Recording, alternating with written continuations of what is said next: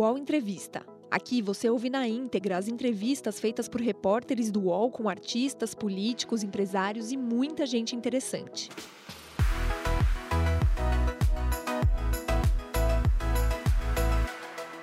Olá, bom dia a todos e todas. Gilmar Tato foi escolhido na prévia do Partido dos Trabalhadores para disputar a Prefeitura de São Paulo neste ano secretário de comunicação do PT, ele já foi deputado estadual e deputado federal. Foi secretário também dos transportes, tanto de Marta Suplicy quanto da gestão Fernando Haddad. Ele tem 55 anos e é natural de Corbélia, no Paraná. Para entrevistá-lo, eu, Leonardo Sakamoto, colunista do portal, tenho a honra de dividir o tablado digital com também colunista do portal Diogo Schelp. Gilmar, obrigado por ter aceitado o nosso convite. Bom dia, Leonardo. Bom dia, Diego. Prazer estar aqui com vocês. Pronto. O, o, o, Gilmar, antes de passar a palavra para o Diogo, eu tinha uma, uma pergunta inicial para ti sobre o contexto. Né? Você é de uma família de políticos, né, com atuação na Zona Sul de São Paulo. Seus irmãos Arcelino e Jair são vereadores da capital, Enio é deputado estadual, Nilton é deputado federal. Bem, eu sou do bairro do Campo Limpo, né? E desde cedo a gente ouviu sempre que a, a Capela do Socorro, né, era a Tatolândia, por conta da, da, da influência política de vocês. De onde vem a, a, essa força, essa influência do Tato na periferia de São Paulo? Olha, Sakamoto, eu tenho muito orgulho da minha família. Nós somos em dez irmãos. É, meus pais e meus irmãos mais velhos é, nasceram no Rio Grande do Sul, eram agricultores, foram para o Paraná. Nós tínhamos 11 alqueires de terra. E eu e meu irmão mais novo, nós nascemos no Paraná. E nós viemos, a última leva, eu vim com meus pais para São Paulo com 13 anos. E tinha duas coisas que meus pais meio que obrigavam a gente a fazer. Era estudar, graças a Deus, e ir para a missa. E foi aí, aqui em São Paulo, na periferia da Zona Sul, é, nós começamos a ir na, participar da, da igreja, da igreja de base, e tinha um padre lá de esquerda. E ele falou, olha, isso em 78. Falou, olha, está acontecendo coisas novas lá no ABC, por que, que você não dá uma olhada? Eu era do grupo de jovens, né? Que você não dá uma olhada no que está acontecendo? E logo em seguida surgiu o PT, de imediato nós entramos no PT. E, e aí eu comecei a trabalhar com 14 anos, é, já de office boy, e começou aqui naturalmente, na construção do PT no início, na luta por moradia, por saúde, por transportes e no processo de redemocratização. E até hoje a gente continua com o PT. Quer dizer, é, foi aí que eu me tornei deputado estadual, deputado federal, e como você falou, eu participei de quatro secretarias, e eu devo muito a essa cidade, né? Foi aqui que eu casei, criei meus filhos, eh, me formei, e toda a experiência, inclusive, que eu adquiri na administração pública, principalmente na área de mobilidade, eu estou levando agora para a universidade, né? Eu estou ainda, eu fiz o mestrado, estou fazendo doutorado lá na Poli, que é na área da, do viário, na área da mobilidade. Então foi isso, foi naturalmente uma disputa política na, na periferia muito grande com a direita. Se você conhece o Campo Limpo, você sabe que tem é, outros é, deputados, vereadores de direita na, na, na Zona Sul, tá certo? Assim, de, de, renome. E é uma disputa política permanente que a gente faz na, na, na cidade de São Paulo e, evidentemente, agora no Estado. É, falando da, da pré-candidatura à Prefeitura de São Paulo, é, já está definida a chapa, a possibilidade da Ana Estela Haddad ser a sua vice? Olha, é, quem vai discutir a vice vai ser o PT, viu, viu Diego? O... Existe a possibilidade, claro. Eu gostaria que fosse uma mulher, né? Para a chapa ficar completa, a valorização da, das mulheres, a maioria das pessoas da, do Brasil, da cidade de São Paulo, são mulheres. E, mas isso é um debate que o PT vai fazer mais para frente. A nossa preocupação agora, Diego, é, é, nós estamos na, na, naquela fase de elaboração do programa de governo. Nós lançamos a spgente.com, uma plataforma que tinha mil pessoas naquele dia, na, numa sexta-feira, sexta-feira retrasada, e está sendo um sucesso. Então, as pessoas estão entrando na plataforma e, e sugerindo né, temas, assuntos. Então, mais para frente, nós vamos conversar sobre a chapa. Nós estamos com uma chapa boa de vereadores e vereadoras, está muito legal. Tem mais, tem mais gente do que vagas. Então, isso é um problema bom. Né? E o momento agora é de, de, de realmente elaborar o programa de governo, deixar ele bastante consistente, pegar toda a experiência que nós, nós temos na cidade e deixar para não perder nenhum dia, né? porque a cidade está bastante machucada, sofrendo de tudo que está acontecendo. Uh, Gilmar, a Ah, ah, bem, você foi escolhido né, dentro de um processo de prévias do Partido dos Trabalhadores, né? Você e o, o, o segundo colocado foi o, o ex-deputado federal, ex-ministro Alexandre Padilha. É, desde então, há muita coisa circulando na, na imprensa a respeito da, da, da, da, do potencial, da força da, da sua candidatura. É, Discute-se, inclusive, a participação, na verdade, uma suposta ausência do ex-presidente Lula neste período inicial da sua campanha, né? Ele não que ele não está aparecendo contigo tanto quanto é, você gostaria. Como é que você responde essas críticas? Não, o PT está unido. É, Para você ter uma ideia, nós já temos uma coordenação montada. O, o próprio Haddad está nessa coordenação, a própria Anistela, que o Diego falou, está nessa coordenação, o Pai Dila está nessa coordenação, tem outros deputados estaduais, doutor Jorge do Carmo, e você tem a bancada também está unificada. Eu tenho feito, eu fiz reuniões em todos os jornais, o PT tem 37 jornais, nós temos 170 mil filiados na cidade de São Paulo. E o presidente, o presidente Lula é um estadista, o presidente Lula está preocupado com o que está acontecendo com, com, o mundo. O presidente Lula é recebido pelo Papa, o presidente não está tá discutindo campanha eleitoral. Ele está tá preocupado com essa quantidade de mortes está acontecendo no Brasil, com é, milhões de pessoas sendo contaminadas. Então, a agenda dele é uma, é uma agenda de, de, de, de, inclusive, aquele plano emergencial, e auxílio emergencial e todo aquele plano de recuperação das empresas e de garantia de empregos, foi ideia dele. E depois foi para a Fundação Perseu Abrão e depois foi para o Congresso Nacional, bancada do PT e oposição. E agora nós estamos preparando um plano de recuperação nacional de um plano de desenvolvimento econômico, um plano de geração de, de, de renda, de geração de emprego, porque o Brasil está numa crise séria, né? Crise sanitária, é, crise, crise social, crise econômica, crise política. É essa a agenda do presidente Lula. E ele, não tenha dúvida, viu, Sakamoto? Ele vai estar na minha campanha. É, a gente tem conversado quase toda semana, mas na hora certa, né? Agora, agora não pode, agora é pré-campanha, agora é momento candidato, do, do pré-candidato, conversar com todo mundo. Né? Não tenha dúvida. Aliás, ele que, ele que insistiu para que o PT tivesse, assim, nas capitais ou, a, ou, ou nas, nas cidades onde, onde tem mais de 200 mil habitantes, onde, ou onde tem transmissora de, de televisão, que o PT lançasse candidato. Porque ele fala o seguinte, se a gente não, não, não lançar candidato, quem vai nos defender? Quem vai defender o nosso legado, tudo que nós fizemos no Brasil? Quem vai defender o PT? Percebe? Então, não tenha dúvida que é, eu sinto que ele não vota aqui na cidade de São Paulo, né? Ele vota em São Bernardo do Campo, né? Ele vai votar no, Marinho, lá em São Bernardo e não em mim, mas ele vai estar na minha campanha, não tenha dúvida. Gilmar Tato, é, você disse depois de vencer as prévias, né, para disputar a prefeitura pelo PT, o senhor disse que pretende estabelecer uma trincheira em São Paulo para o PT voltar ao poder em, em, no Brasil, né, em nível nacional, em 2022. De que maneira São Paulo pode ser usado como uma trincheira, trincheira para a volta do PT ao poder? Olha, veja, o primeiro que o, eh, tem, o, a cidade de São Paulo tem que eleger um líder, um líder político, um líder que trabalha, acorda cedo, acorda cedo e vai, vai dormir tarde. Isso não acontece na cidade de São Paulo. E, e como eu falei, a, o, o país está passando por uma crise séria as pessoas estão morrendo, estão sendo contaminadas. E o presidente da República é, não faz nada, ao contrário, se comporta como um criminoso, um genocida na, no país. Ele desrespeita as instituições. É por isso que tem pedido de vários partidos é, de impeachment no, no, Congresso Nacional. Então, aqui a cidade de São Paulo não é uma ilha.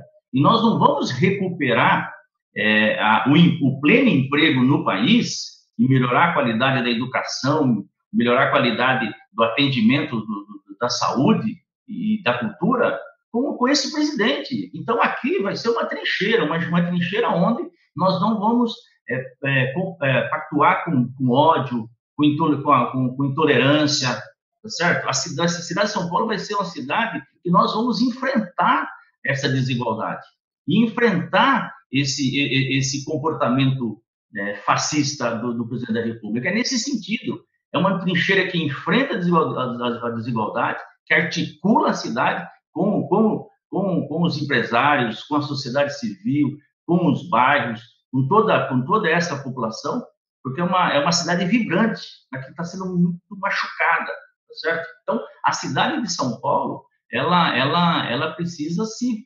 reposicionar, que não é isso que, que acontece com o Dória e com, com o Bruno Covas, tá certo?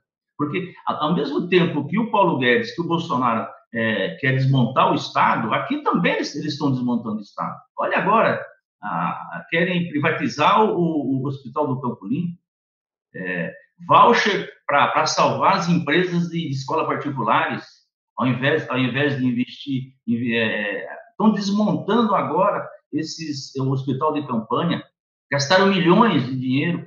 Então, era o momento de fortalecer o Estado, fortalecer a prefeitura, tá certo? Garantir alimentação para todos, garantir a frota de ônibus para 100% na cidade, preparar as escolas para a volta do, do, dos alunos, se não esse ano, no ano que vem. Eles não estão fazendo isso, está uma paralisia total. A cidade de São Paulo tem 18 bilhões aplicado em banco, no caixa. Então, o momento, o momento agora é de salvar vidas, é de, de, de, de evitar que as pessoas se contaminam. E não está acontecendo isso. E você sabe que se tem uma, uma casa, se tem 10 pessoas, uma está contaminada, contamina todas as outras. Tá certo? Qual a política de proteção para que essa pessoa fica, fica afastada né, nesses, nesses 14 dias? Nenhuma, nenhuma. Não tem política é, de moradia nenhuma na cidade. Então, ela está paralisada no momento de, de enfrentamento da, da, pandemia. Por isso que a cidade ela precisa mais que um prefeito, de um líder e de gente que tenha conhecimento, gente que tenha coragem, gente que tem, gente que tem experiência. É, e isso eu tenho, porque eu fiquei oito anos nessa cidade só como secretário. O Gilmar, a... Bem, você falou do prefeito Bruno Covas, né? O prefeito Bruno Covas, de acordo com as pesquisas de intenção de votos, pesquisas preliminares, ele está bem cotado, está bem colocado para a sua própria sucessão paulistana. Ao mesmo tempo, há também outros candidatos, o deputado federal Celso Russomano, entre outros, que, de certa forma, como falou o Diogo, espelham a disputa nacional né, e a própria disputa de 2022. É, muito tem se discutido uma, uma necessidade da, de partidos progressistas, é, partidos de esquerda, é, montarem uma frente né, para ter uma candidatura forte nos, nos, municípios relevantes do país, nos municípios numericamente relevantes no país. Você acha que é possível isso acontecer em São Paulo, no, ainda no primeiro turno? Eu acho difícil, Sakamoto. É, nós, nós, ah, os partidos têm a sua própria lógica, em função da, do, do, fim das cláusulas de, de barreira. E eu, eu conversei é, lá atrás com, com Bolos, é, conversei também com o Orlando Silva, é, tinha conversado também com a própria Marta. Então, os partidos têm a sua própria lógica. O, o PT na cidade de São Paulo é muito forte, né? ele tem uma capilaridade muito grande na cidade, também bastante organizado, principalmente na, na periferia.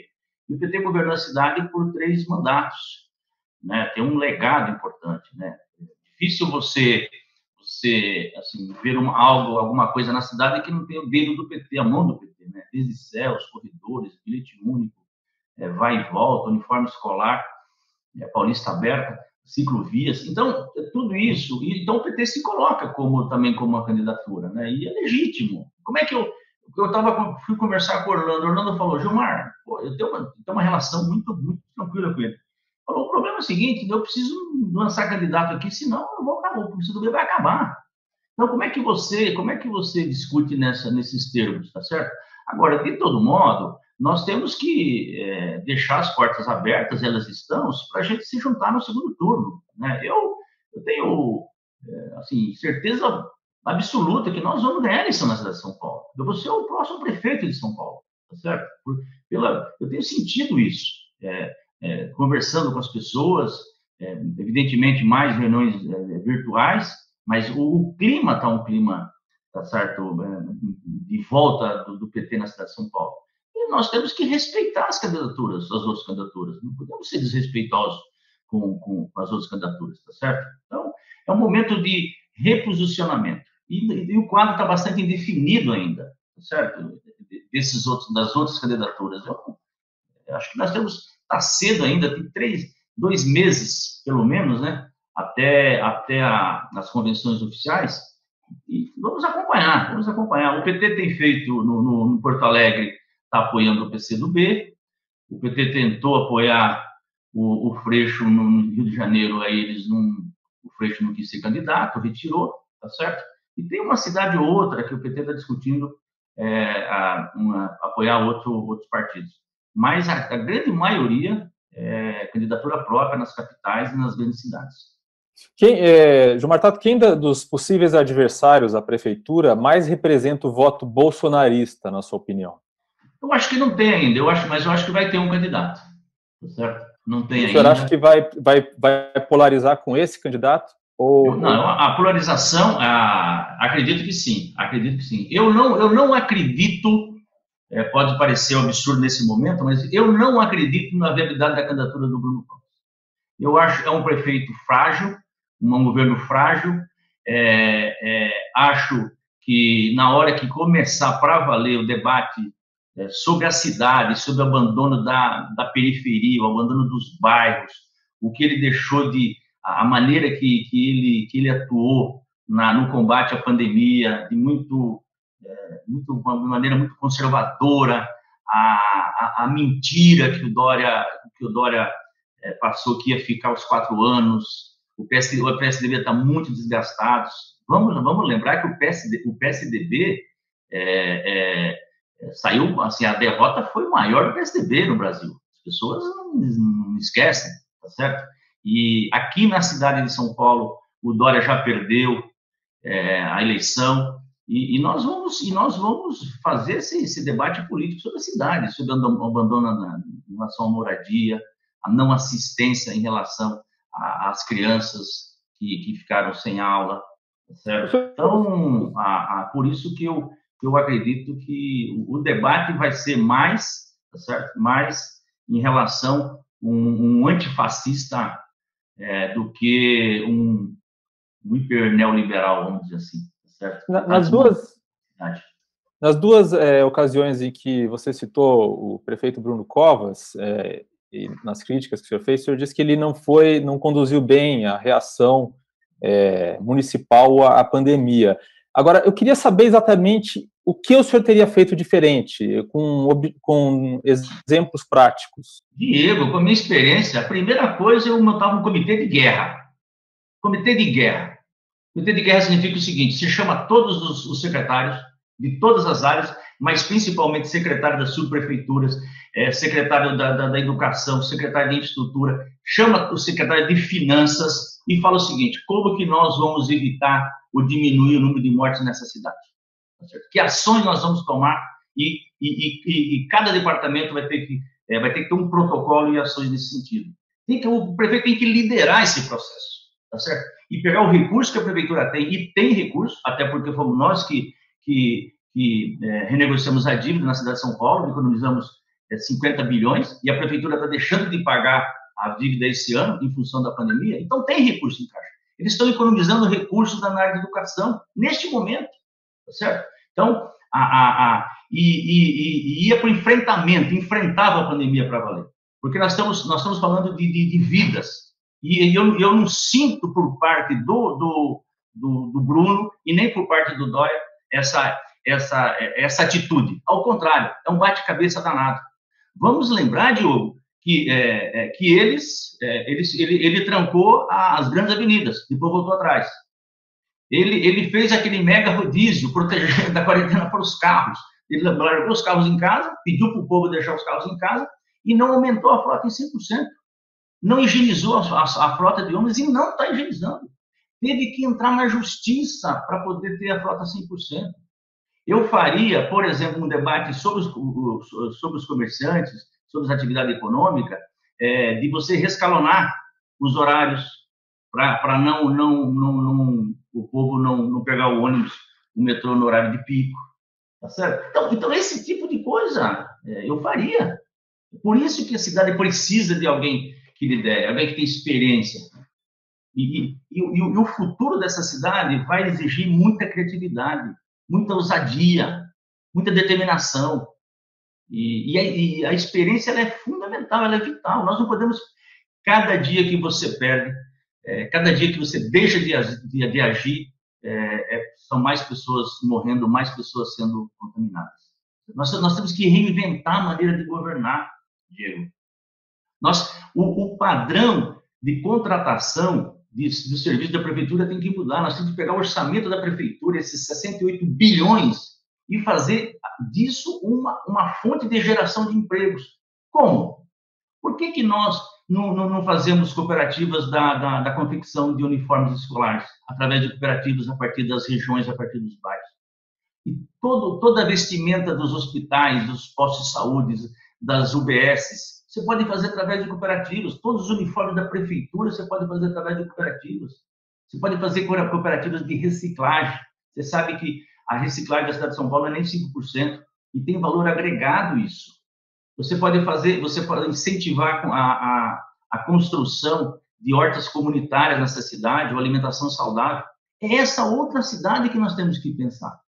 Certo? E, e usar o orçamento para isso. A, a, valorizar a economia solidária, é, fazer com que as pessoas gastem os, os, seus recursos através do dinheiro que ela, que ela vai receber do Bolsa Família ou, ou, ou do passe gratuito, é, a, no, no próprio bairro, para incentivar o pequeno e o micro comerciante. Nós temos que, que reinventar, nos reinventar e mudar a maneira de governar a cidade de São Paulo. É por isso que eu quero ser prefeito, porque eu acho que isso é possível. Não, criar uma, uma frente de produção cultural nessa cidade. Essa cidade ela, ela tem uma energia, é uma, uma fantástica de criação, de produção cultural. Se nós, o carnaval de rua na cidade de São Paulo, antigamente, as pessoas iam embora de São Paulo. A cidade ficava vazia. Por que, que agora, no carnaval de rua, no carnaval, vem milhões de pessoas vêm para cá? Os hotéis vivem lotados, os restaurantes vivem hum. lotados. Porque nós organizamos, nós abrimos as ruas, nós permitimos que as pessoas pudessem pular o carnaval. Foi articulado com a Secretaria de, de, de Transporte, Secretaria de, de Cultura das subprefeituras e organizamos, disciplinamos. Então, isso gera emprego. E nós podemos fazer isso a partir dos bairros. As pessoas precisam ocupar as ruas, ocupar, ocupar as praças, fazer plantio da Mata Atlântica na cidade de São Paulo, porque a cidade de São Paulo ela fica dentro da Mata Atlântica. Então, são ideias que, que eu acho possível fazer e que nós vamos fazer na cidade. Gilmar, você tocou nos pontos rapidamente, né? Eu queria só explorar, aproveitando a pergunta do Diogo. Ah, você falou do, do, do, da tarifa zero, né? Uma das propostas que você está trazendo é zerar a tarifa de ônibus. Bem, o, o, movimento Passe Livre, ele pedia isso em junho de 2013. Ele tinha razão, então? Claro, sempre teve. Mas por que, que a Prefeitura de São Paulo não caminhou isso naquele momento, então? Que do ponto de vista, Sakamoto, se, ó, se, se, se a educação ela é pública, gratuita e universal, se a saúde ela é pública, gratuita e universal, o transporte deve ser público, gratuito e universal. Eu sempre pensei isso. O problema, e agora a, a, acentuou. Com essa pandemia, a, a desigualdade aumentou, a população ficou mais pobre. E quem, e quem que paga a passagem hoje? É o desempregado, é quem vive de bico. Vamos lembrar que quando nós implantamos o bilhete único, e eu era o secretário na época, as pessoas é, você do, do, do, do, Campo Limpo ia para o centro de São Paulo, você pagava três passagens, ou duas, três passagens, começou a pagar uma. O que, que é isso? É dinheiro no bolso das pessoas. Vamos lembrar que nós implantamos que pessoas acima de 60 anos não, não, não, não pagam passagem. Nós implantamos o, o, passe livre dos estudantes na cidade de São Paulo, no governo do, do, do Haddad. Nós implantamos a, a, a tarifa semanal, mensal e diária. Então, tudo isso era diminuição. Então, nós temos que fazer de forma gradativa. É, gradativa. Primeiro, fazer para os desempregados, depois volta para os estudantes, algo passivo dos estudantes, que é uma conquista que o Dória tirou, depois você faz no, na, na, na, de madrugada, depois você pode faz os domingos, entendeu? Você não aumenta a passagem, e ao mesmo tempo você vai fazendo um debate na cidade de fontes de recursos, uma parte tem.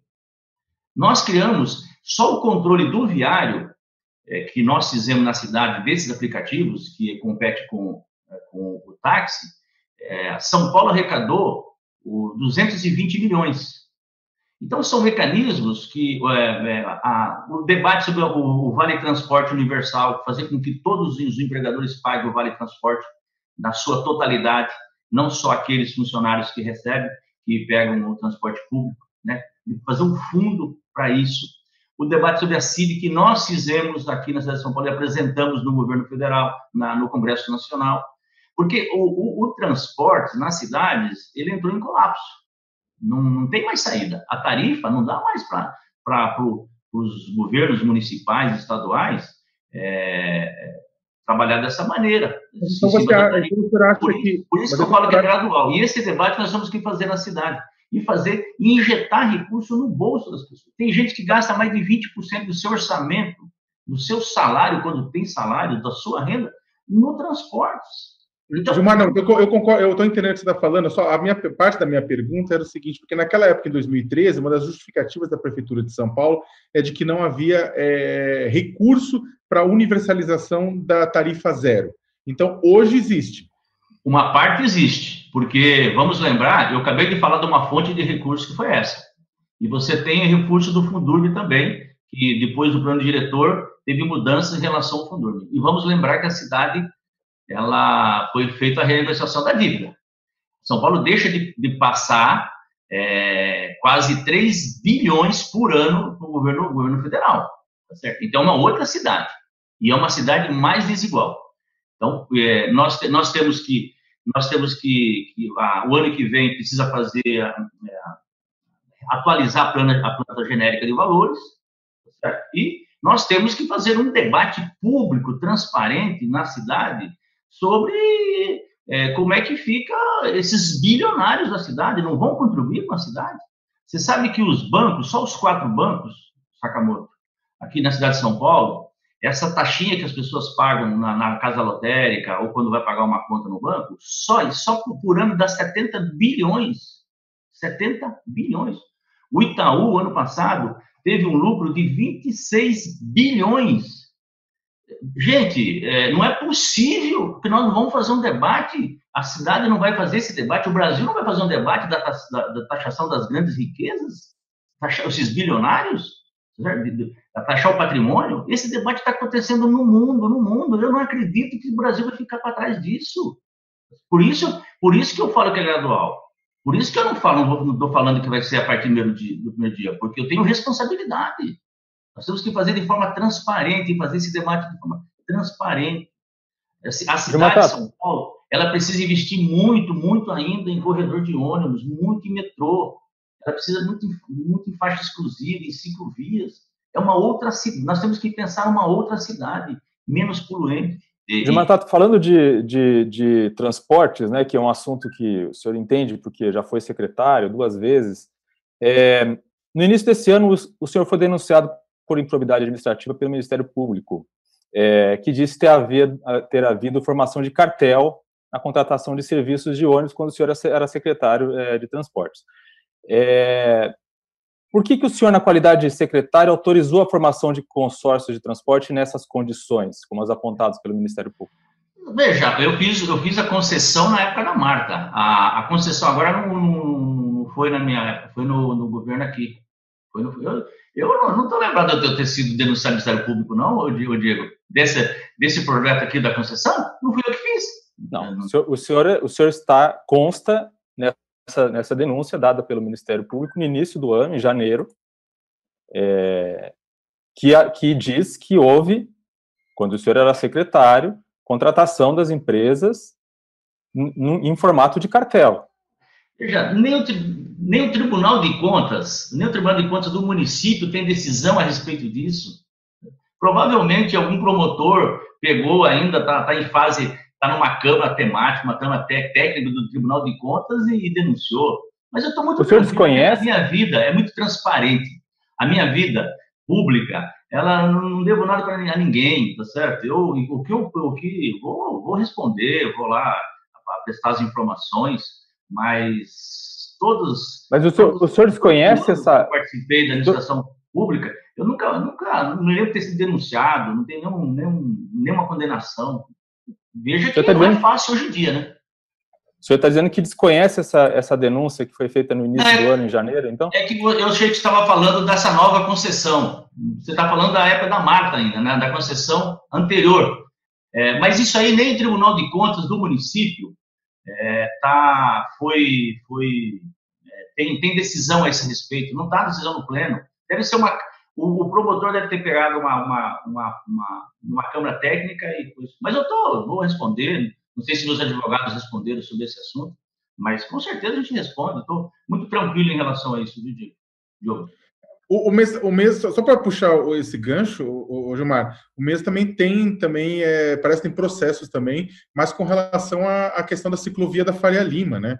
Envolvendo também, que acabou envolvendo seu nome. Essa aí, acabou, essa é mais absurda ainda, porque olha que eu fiz 90% das ciclovias da São Paulo, fui eu que fiz. A da, Faria Lima não fiz, não fui eu.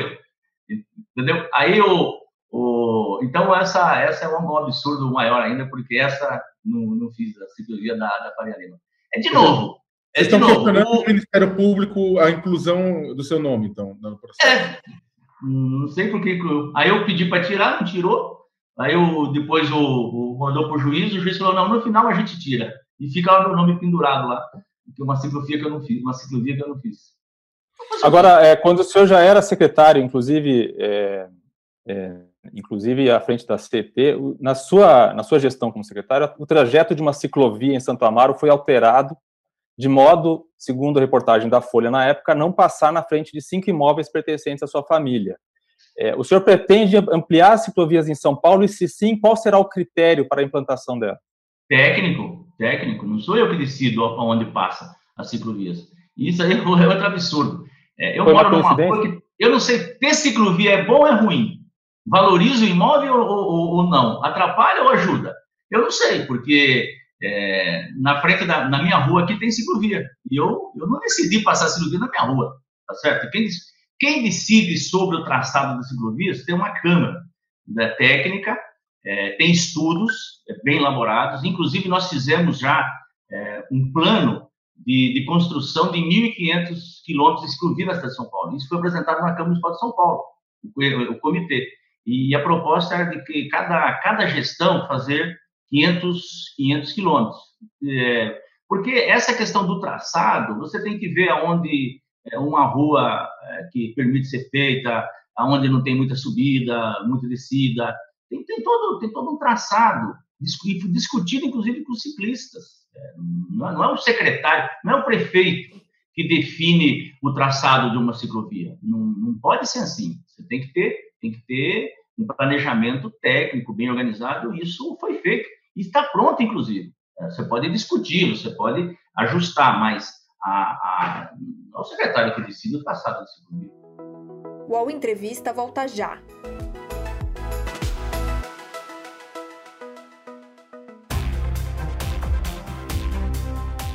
Baixo Clero é o podcast de política do UOL.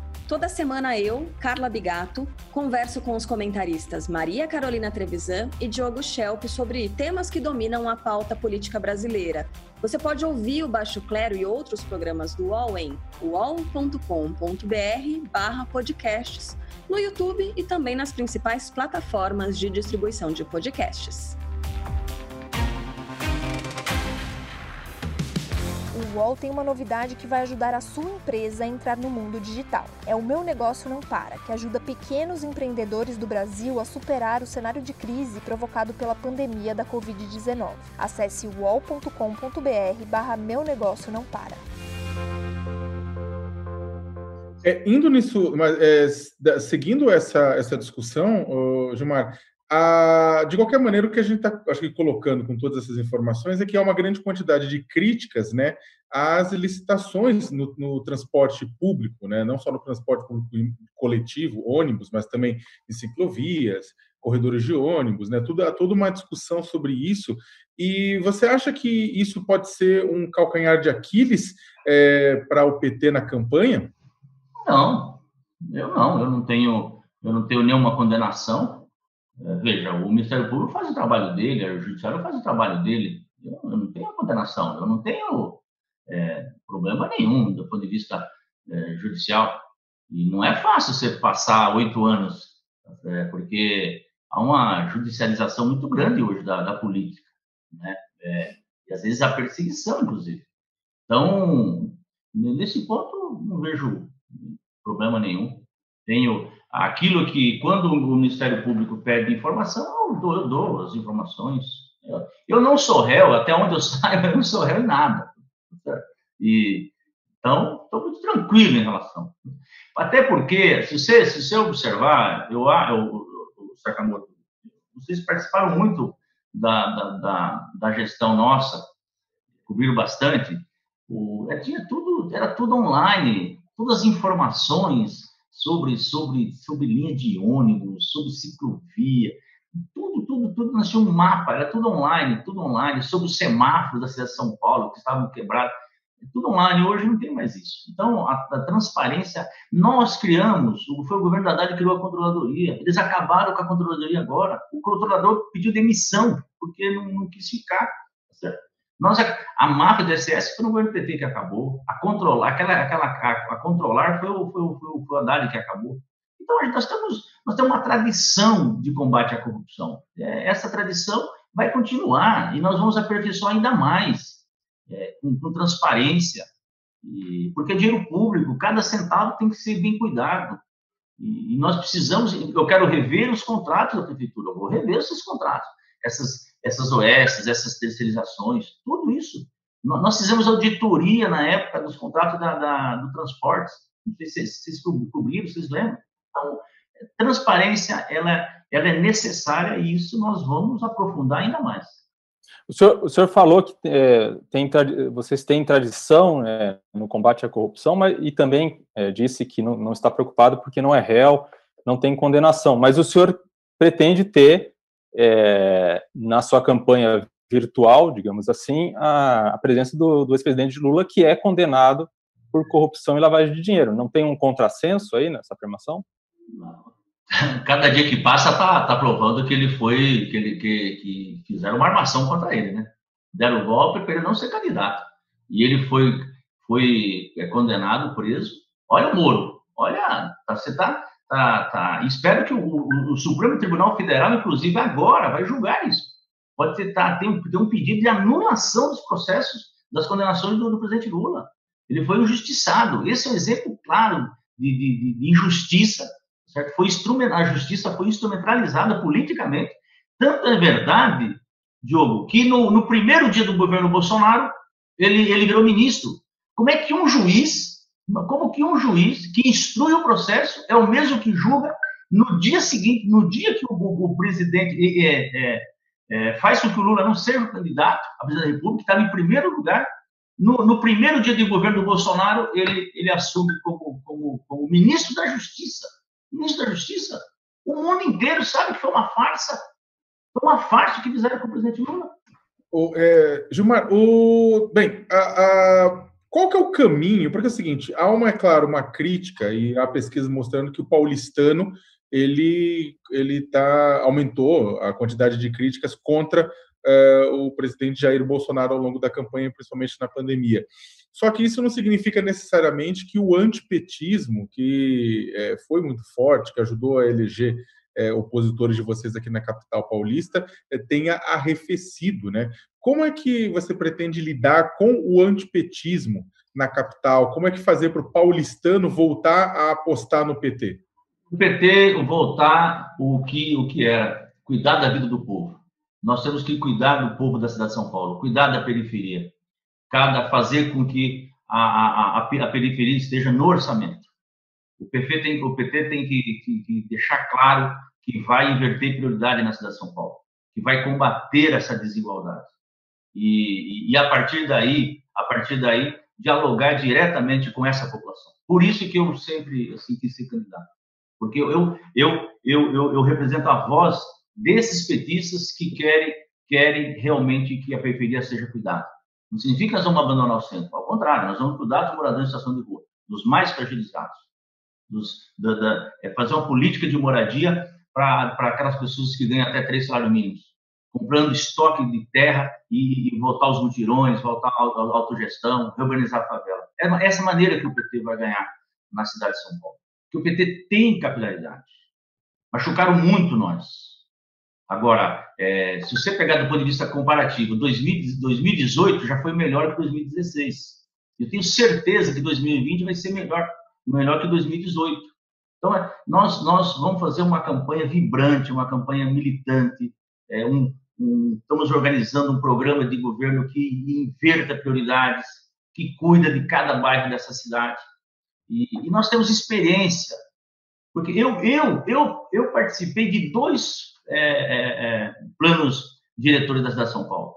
Participei de todo o debate do Código de Obras, de lei de zoneamento, e, e, e, e toda, todas essas intervenções que nós fizemos na cidade ligado ao, ao transporte. Eu fui secretário de abastecimento da cidade, numa época que o, o, o, a prefeitura tinha saído do governo Maluf Pita. Não tinha um centavo, não tinha dinheiro. E sabe como foi, Sakamoto? Eu fui numa, numa favela lá no Paraisópolis, que é conhecida, vocês conhecem, uma, uma escola Paulo Freire, nome Paulo Freire, na hora do almoço, as crianças estavam comendo bolacha seca. Eu falei, eu sou responsável por isso. Eu sou secretário de abastecimento. Eu chamei todo, toda a minha equipe no gabinete. Eu nunca vi tanto não na vida. A escola é de lata, não tem cozinha, não tem merendeira, não tem nutricionista, escola não é lugar de criança é, comer. E se eu aceitasse o não, eu não ia, não ia implantar almoço e jantar nas escolas. E aí, por último, não tinha dinheiro. Nós arrumamos dinheiro. Sabe como? reduzimos o contrato do leve leite na época, que era, era, era trocamos a lata por, por, aquele sachê, e foi ali que nós arrumamos dinheiro para implantar almoço e janta nas escolas. As crianças começaram a comer arroz, feijão, carne, legumes, é, frutas, maçã, pera, suco de laranja natural. É assim que nós vamos ter que inventar. Isso exige coragem. Então, isso, isso, isso exige coragem. Então, por isso, por isso que eu tenho a convicção que nós voltando a governar São Paulo, o povo vai melhorar de vida. E foi assim na implantação das subprefeituras. É uma pequena coisa. Desculpa te interromper, mas é que antes de passar a palavra para o Diogo, tem uma coisa só que no começo da tua resposta, você falou que, uh, que a, a, ideia de, de voltar a, de voltar para a periferia, né? O, pelo que eu entendi, você falou assim, ah, não, a ideia é que a, a uma das grandes, ou, ou, talvez a grande saída, a resposta para isso seja é, enfrentar o antipetismo, ganhar de novo a confiança do paulistano, voltando para a periferia. Uma das críticas grandes ao PT no município de São Paulo é exatamente uma certa é, que uma parte da periferia não viu, pelo menos na, na avaliação dela, grandes avanços, né, é, na última gestão de Fernando Haddad, né? Você então concorda com isso, não? Imagina, o Haddad, o, o, o, o, governo do Haddad foi o que mais investiu na periferia. O que mais, você fazer uma faixa exclusiva de ônibus na, na Avenida Belmira Marim, fazendo que aquele povo que, que, que é ganhando 40 minutos por dia não é investir na periferia? A, a, a o, o, o, hospital do Parelheiro não é investir na periferia? O hospital de Jabaquara, de Santa Marina, na, na, na, na Vila Santa Catarina, Santa Catarina não é investir na, periferia? O, o, a, a UBS lá no, no, no Lajeado não é investir na periferia? Você, é, essas intervenções na, na, educação, a quantidade de escolas e de céus que o Haddad é, construiu, e começou a construir, uma parte não, não conseguiu entregar, não é investir na periferia? O Hospital de Brasilândia não é investir na periferia? Então, o, só na área da saúde, Sakamoto, na área da saúde, o Haddad investiu 23%. Sabe quanto que o, que o, que o Bruno está investindo agora? 18%. 18%. Então não é verdade. Quem não conhece a periferia, quem não sabe os governos nossos. É só quem não conhece. Quem conhece a periferia sabe aonde tem céu, aonde tem hospital, onde tem UBS, posto de saúde, escola, creche, é, é, corredor, faixa de ônibus, uniforme, vai e volta, foi o PT que fez. Foi, foi o PT que fez. Em cada gestão, cada gestão tem um estilo. O, o Haddad fez um governo, além de investir e cuidar do, da, dessa população periférica, o Haddad fez uma gestão moderna, assim, visionária. Vocês lembram? Eu, quando, quando eu fiz os corredores de ônibus, tinha manifestação contra mim, contra a prefeita na época. A Rebouças é um exemplo claro disso. Certo? Tanto é, a legislação ambiental falava, inclusive, que tinha que fazer compensação ambiental para fazer corredor de ônibus. Hoje mudou. Todo mundo concorda com o corredor de ônibus, com as faixas de ônibus. Quando nós começamos a fazer esse projeto de ciclovias, mais de 400 quilômetros de ciclovias, também o pessoal criticou. O Ministério Público também criticou, viu, viu Diogo? O Ministério Público entrou com a, a Paulista aberta para as pessoas, certo? Eu fui lá, eu que coordenei para abrir a, a, Paulista. Então, o que, que é isso? É uma visão de cidade. Agora nós temos que inovar mais ainda. Temos que reinventar essa cidade. E o jeito de reinventar, Sakamoto, é através dos bairros, através da periferia. É, é, exatamente. Eu, eu conheço esses bairros. Eu conheço, eu sei onde as pessoas moram, eu, eu sei como elas vivem. E as pessoas têm orgulho de dizer: eu moro em Guianazes, eu moro na Brasilândia, eu moro na Freguesia do Ó, eu moro no Campo Limpo, eu moro no Grajaú. As pessoas têm orgulho de dizer isso. O que, que precisa? É ter Estado nesses locais. Produção cultural, ter saúde, ter educação, ter internet. São Paulo, nós fizemos 140 eh, pontos de internet na cidade. É muito pouco. Só Seul tem mais de 20 mil pontos. Então, nós temos que ampliar, fazer muitos pontos de internet para, as pessoas terem Wi-Fi na, na, na, dentro de casa e fora, nas praças. E nós temos que começar pelos equipamentos públicos, pelas escolas principalmente. Deixa eu, deixa eu aproveitar esse, esse tema da, das periferias, né? É, e levar isso para o campo nacional, para a esfera nacional. O que o senhor acha dessa história de Bolsonaro ter entrado em campanha para 2022, afastando-se do lavajatismo e usando o discurso de Lula, que é a de proximidade com os pobres? É, vou de galinha, vou curto, porque é, é, incompatível o que o Bolsonaro pensa e, e, a maneira que ele se comporta de você ter uma política social é, permanente e profunda e estruturante. Então, o que eu posso dizer para você é que é, a, eu acredito que o Bolsonaro não vai ficar até o, até o último dia. Ele tem problemas sérios, tanto na campanha como as fake news, que está tendo uma CPI de fake news lá, lá, lá no Congresso. Tem um processo no Tribunal Superior Eleitoral em relação à candidatura dele, e tem também no STF e tem também no Congresso Nacional. Então, essa é a primeira coisa: o Brasil não tem salvação com o Bolsonaro. E, e, e tanto é que, se você pegar tanto auxílio emergencial ele foi contra. Depois nós apresentamos, a oposição apresentou 600 reais, ele queria 200. Porque ele tem o Paulo Guedes lá também. E agora ele estava contra. Toda a movimentação dele, da base dele no Congresso Nacional, era para não aprovar o Fundeb, que só São Paulo recebe mais de 2 bilhões. Ele ia acabar com a escola, a escola fundamental na, na, na, no país.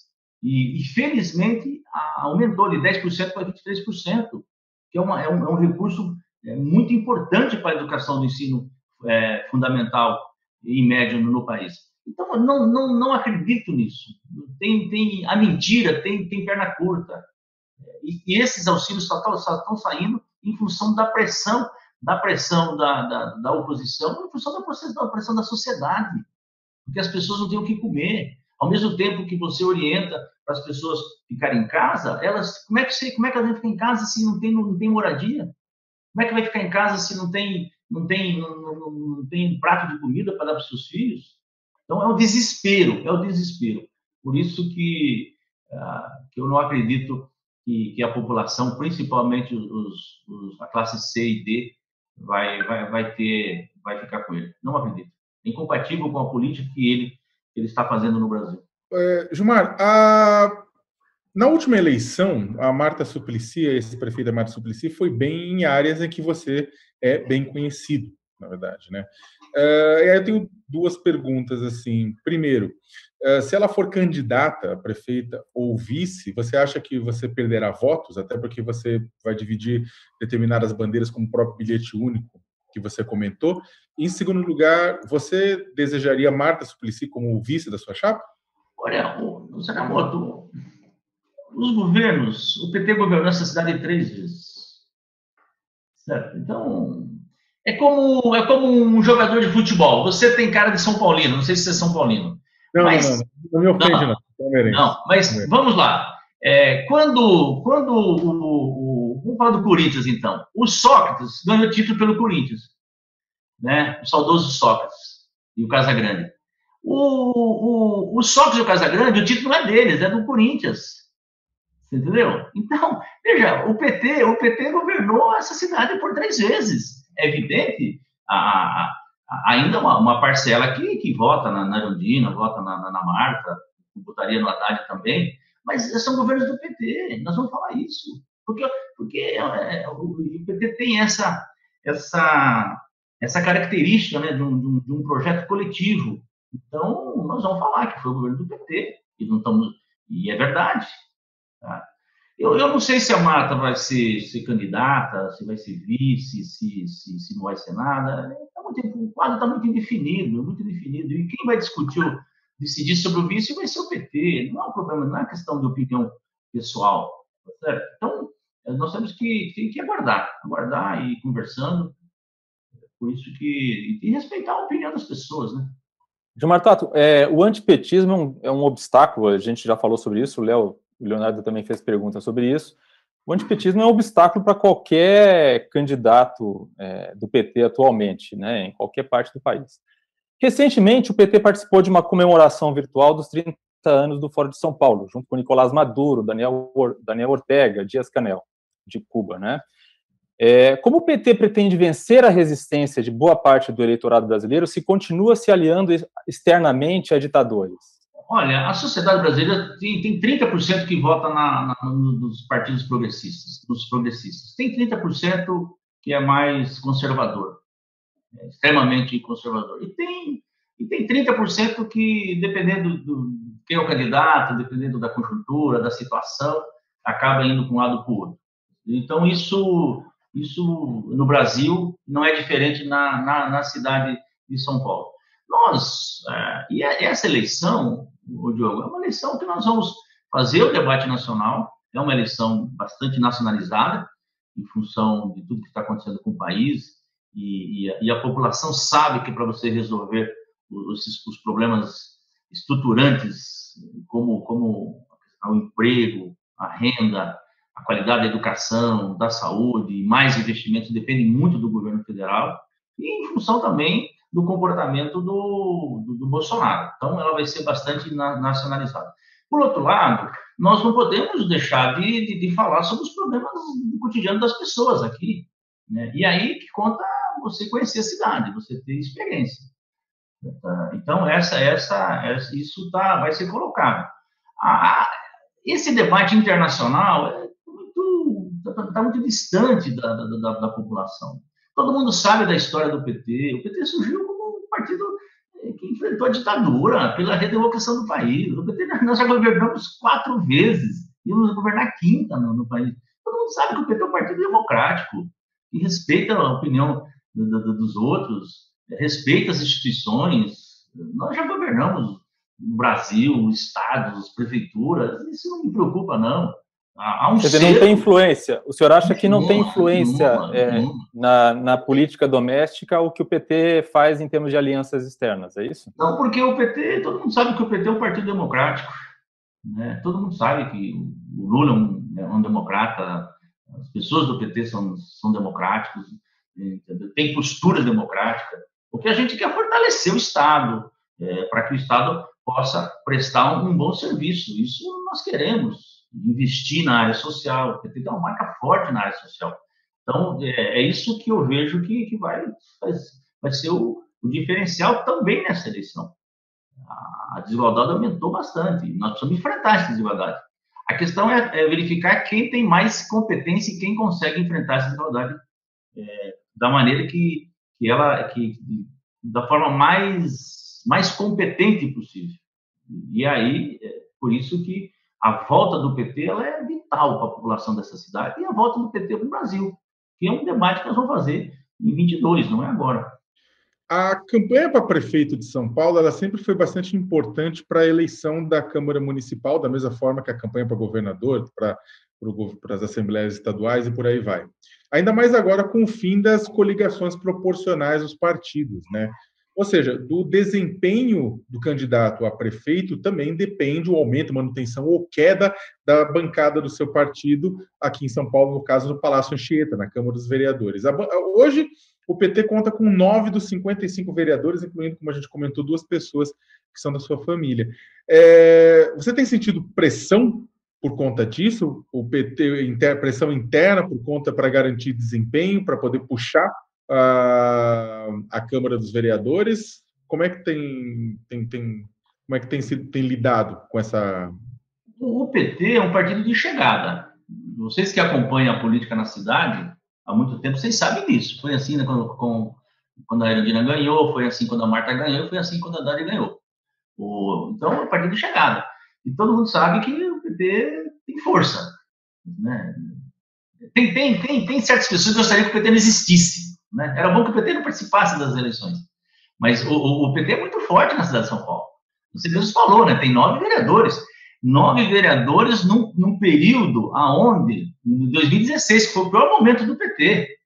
Tanto é que em 2018, o PT já elegeu a maior bancada de deputados federais no Brasil.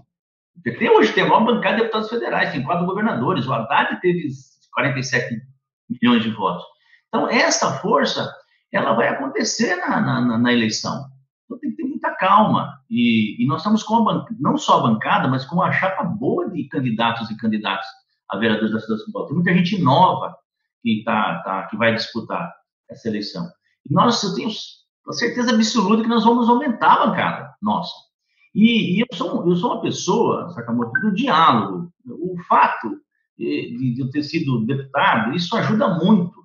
E você, você ouvir, sabe, o, a outra pessoa, de você conversar sobre o diferente. Então, nós temos que, é evidente que o prefeito vai ter que ter esse comportamento, ele tem que, ele tem que fazer uma base, uma maioria na Câmara, para votar os projetos. Eu tenho plena consciência disso. Então, a, a, de novo, experiência conta. Então, é, o, o, o, e a Câmara ela tem um papel de, de, de, de construção, de elaboração e de, de, de votação é, muito, muito importante na cidade. Discutir o, cotidiano das pessoas na cidade. E os vereadores, principalmente do PT, eles têm uma relação muito forte com, com a população. Todos os dias, todos os dias, eles conversam, fazem reunião. Então, isso, isso conta. É, é, essa força do PT. Quando eu falei que nós temos 170 mil filiados na cidade, só no nosso último encontro, quando elegeu a, essa direção municipal, os 37 zonais, é, 18 mil pessoas foram votar. Qual partido? Me, me cite um exemplo de qual partido que consegue fazer isso, mobilizar essa quantidade de gente. Não consegue, não consegue, porque, porque ele tem, ele tá, ele, ele tem inserção no movimento social, movimento de moradia, movimento de saúde, de habitação, cultura. É, e tudo isso, tudo isso pesa. Por isso que o pessoal fala, é, assim, é, o Gilmar não, tá, não é conhecido, não está vendo as pesquisas. Por que está preocupado comigo? Por que, que estão preocupados comigo? Certo? Eu estou muito bem, muito bem, estou muito tranquilo em relação a trabalhando, trabalhando. É, sou trabalhador, Acordo cedo, todos os dias. Aprendi isso desde criança. Acordava de madrugada. O senhor está dizendo, o tá dizendo que o, o, Bruno Covas não acorda cedo, é isso? Eu, eu, eu, eu, não sei o horário que ele acorda, mas ele é um prefeito ausente, viu, viu, viu Diogo? É um, prefeito ausente, é um prefeito, um prefeito que não, não tem marcas, certo? Ele, ele tem, está com problema pessoal, está certo, de saúde, que a gente espera que ele se recupere, mas, mas não é isso. Ele, é, okay. ele, ele, não tem, ele, ele, não, é, ele não tem uma capacidade de, de governar, de, de agir. É, até porque ele não foi eleito, quem foi eleito foi o Dória. Isso que eu falo. Eles mentiram para o povo de São Paulo, da cidade de São Paulo. Ele não foi, ele não foi escolhido prefeito. Né? Então a gente não pode, não pode ficar também. É, e eu acho que ele não, ele não deu aquele salto que precisava, aquela virada de chave de falar, agora eu sou prefeito de São Paulo. Não, deixa a vida me levar. É meio assim, o prefeito deixa a vida me levar e o povo se lascar. Entendi. É, o, falando de uma crítica que o senhor já fez à, à administração atual, é, o senhor me corrige se eu estiver errado, mas o que eu li é que o senhor criticou a decisão ou a ideia de ter o retorno às aulas já em setembro. Né? É, eu queria saber se essa crítica é essa mesma, por que, que o senhor faz essa crítica, e se deixar para é, as aulas voltarem só no ano que vem, se isso não prejudica justamente as camadas mais pobres que estão voltando ao trabalho, no comércio, no serviço, e não têm onde deixar os filhos. Como resolver essa questão? O Diogo, quem fala isso são as autoridades de saúde, a OMC, as autoridades médicas. Se você ouvir de cada 10, 10 né, autoridade médica é, independentes, os 10 vão falar que não pode, não sou eu. Eu, eu, eu como prefeito, eu, eu, eu, eu vou ouvir as autoridades médicas nessa área. Os técnicos, quem entende. Então, você coloca em, em risco a vida das crianças. Os, os, os, pais, os professores estão, as mães estão apavoradas. Eu tenho feito reuniões, eles estão apavorados. É evidente que a gente gostaria que voltasse as aulas. O que eu critico, então, não pode voltar. Esse, esse 8 de setembro, não, não tem como. Até lá vai continuar essa pandemia. Então, primeiro isso. Segundo, é, é, ele, a, a, prefeitura tinha que preparar as escolas à volta às aulas. Preparar. Preparar como? É, toda criança vai ser medida a temperatura? Vai ter profissional para isso? Para ver, para é, verificar se essas crianças podem realmente é, entrar em sala de aula? Vai ter, vai ter pia, vai ter torneira, vai ter água para as crianças lavarem as mãos quando chegam com sabão. Vai ter, vai ter o distanciamento na sala de aula, está ampliando as salas de aula para poder não ficar 40 crianças na mesma sala. Como que vai ser o intervalo? Porque crianças se abraçam, crianças se juntam. Não, não, não, não pode. Vai, ter a segurança com, em relação aos professores. Então, o que eu digo é o seguinte: eles não, não, não estão preparando as escolas à volta às aulas, mesmo para o ano que vem, porque não vai, a mesmice não vai acontecer mais, certo? Isso volta e vai e volta. E, ao mesmo tempo, mesmo em relação às moradias, eles não estão preparando. Você podia fazer é, barracas, usar as escolas, inclusive, para as pessoas que estão contaminadas, para ficar aqueles 14 dias com, com comida, dando comida, ah, chuveiro, cama para as pessoas dormirem. Depois deixa de ficar, hora que a pessoa 14 dias vai embora. Isso não é feito. Isso não está sendo feito. Então, por isso que a crítica ela é nesse sentido.